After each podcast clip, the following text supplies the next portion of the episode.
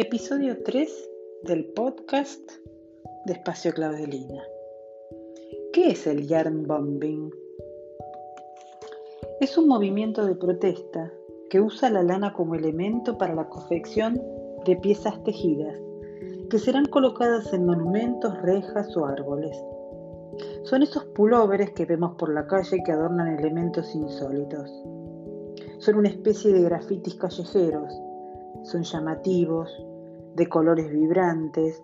De algunos de ellos son usados como banderas o pasacalles para llamar la atención sobre determinados temas.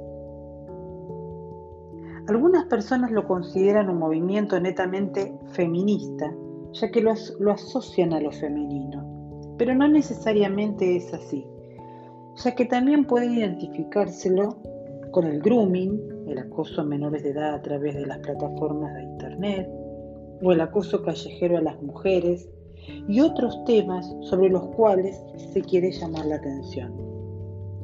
El movimiento también es conocido como guerrilla knitting, ghoul bombing, tormenta de lana, tejido urbano o tejido graffiti.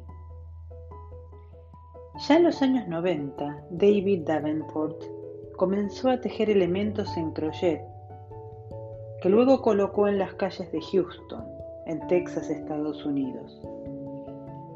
Y luego fue Magda Sayek quien tejió en lana violeta una funda para el picaporte de su negocio. Y tanto llamó la atención que continuó tejiendo tiras de lana en punto Jersey y Santa Clara, con las que forró bombas de agua, rejas y parquímetros.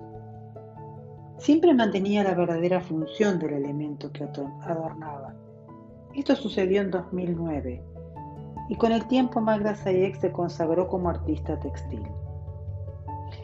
El Ian Bombing es el graffiti callejero, que en vez de utilizar aerosoles, usa lanas.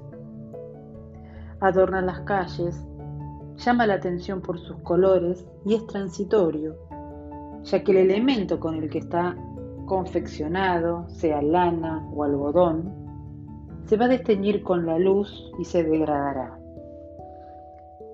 Es siempre atractivo por lo que es usado como una herramienta para concientizar sobre temas sobre los que se quiere resaltar y que no han logrado alertar a la sociedad por otros métodos.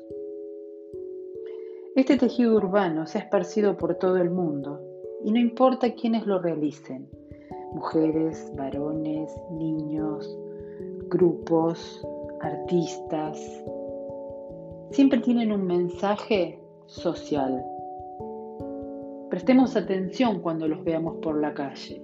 Algunos son simples adornos, otros nos están avisando algo, nos alertan.